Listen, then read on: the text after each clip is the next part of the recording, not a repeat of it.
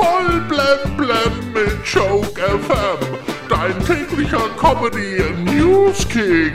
Heute im Studio. Ole, ole, hallo, hallo, hier ist Wodorka Slibowitschkar. Heute spielt Deutschland gegen Ungarn in einem Stadion irgendwo am Ende des Regenbogens. Dass man Yogi Löw einmal ein Denkmal setzen wird, ist klar. Aber heute entscheidet sich, ja, ob dort die Tauben oder die Presse drauf kacken wird.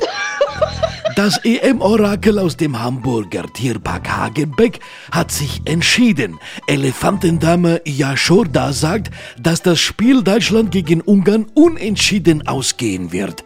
Und sie muss es wissen, denn mit 42 Jahren gehört sie ja quasi zur Altersklasse von Miller und Hummels. Noch vor der Geburt haben sich Harry und Meghan zahlreiche Webadressen für Tochter Lilibet Diana gesichert. Bestimmt auch sowas wie Lilibet and Win.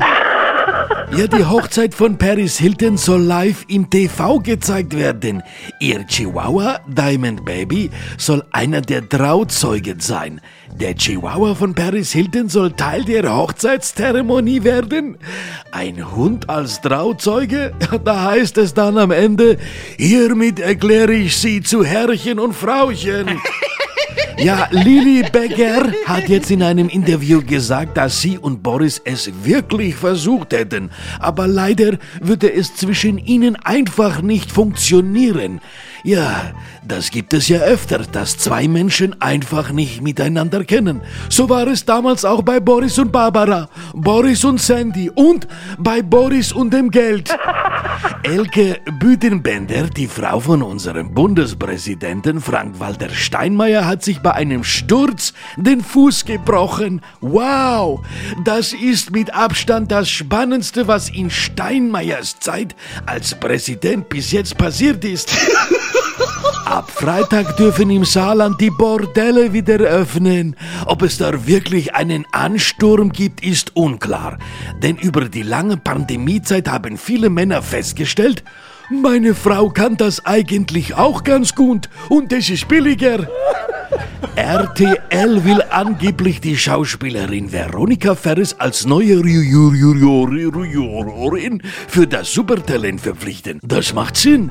Neben Veronika Ferris wirkt wirklich jeder, als ob er hochtalentiert wäre.